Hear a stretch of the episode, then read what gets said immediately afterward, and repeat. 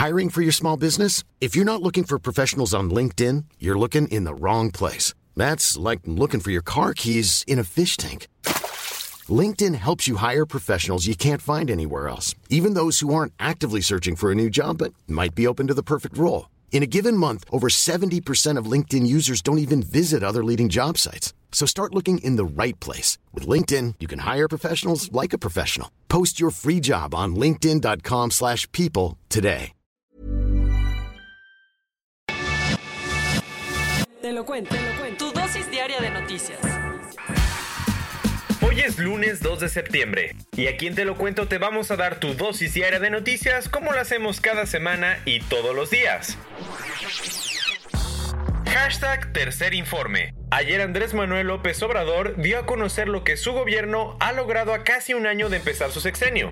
Te damos más detalles. En un patio de Palacio Nacional y por más de 90 minutos, nuestro presidente dio su primer balance sobre cómo camina México bajo su control. Por si escuchaste a mucha gente hablar sobre el mensaje de ayer como el tercer informe, es porque el líder de Morena lo llamó así. Acuérdate que él dio su primer informe después de cumplir 100 días en el puesto en marzo y el segundo cuando celebró un año de su triunfo en las urnas en julio. Y a todo esto, ¿qué dijo? Explicó que el objetivo de su administración sigue siendo acabar con la corrupción y la impunidad. Además, enlistó sus cuatro prioridades económicas que son fortalecer la economía popular, impulsar el desarrollo regional, fomentar la relación con el sector privado e intensificar el comercio exterior. Y es que como al evento fueron algunos de los empresarios más importantes del país, AMLO le dedicó bastante tiempo a los temas que les interesan. En específico dijo que no hay recesión y agradeció a Carlos Slim, Carlos Salazar del Consejo Coordinador Empresarial y Antonio del Valle del Consejo Mexicano de Negocios por ayudar en las negociaciones de la red de gasoductos.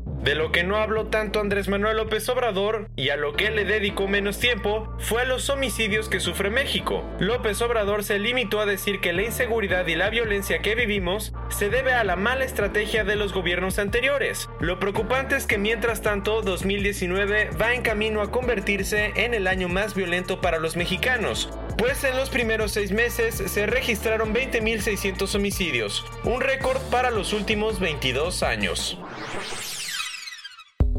Fue hace 80 años cuando empezó la Segunda Guerra Mundial y ayer varios líderes europeos lo conmemoraron.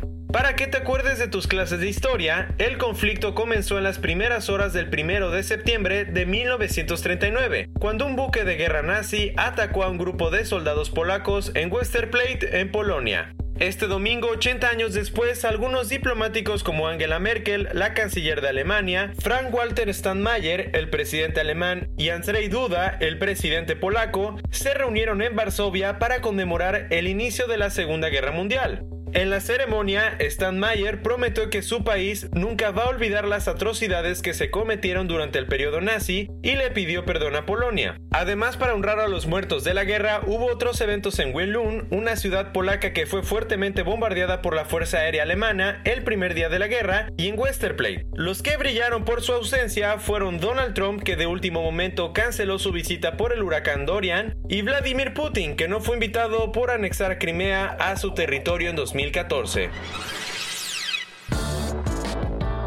Y ya que hablamos sobre el huracán Dorian, este domingo el ciclón se convirtió en una tormenta de categoría 5, o sea, bastante catastrófica.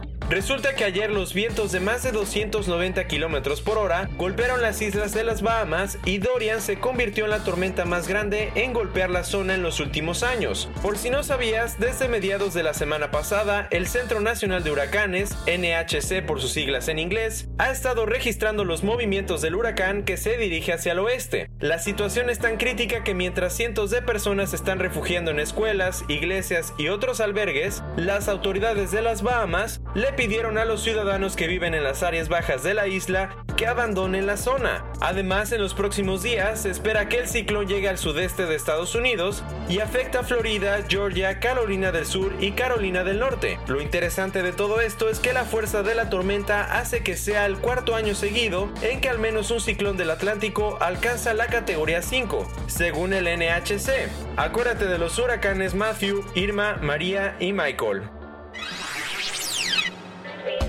Vámonos a otros cuentos porque ayer empezó septiembre y con él llegaron los aranceles a productos chinos y estadounidenses. Este domingo entró en vigor una nueva ronda de impuestos que solo ha empeorado la guerra comercial entre las potencias. En específico, la administración de Donald Trump comenzó a cobrar aranceles del 15% sobre más de 125 mil millones de dólares en importaciones chinas, incluidos audífonos con Bluetooth y varios tipos de calzado. Por su lado, China impuso una tarifa del 5% sobre el crudo estadounidense y aranceles adicionales a algunos productos de 75 mil millones de dólares.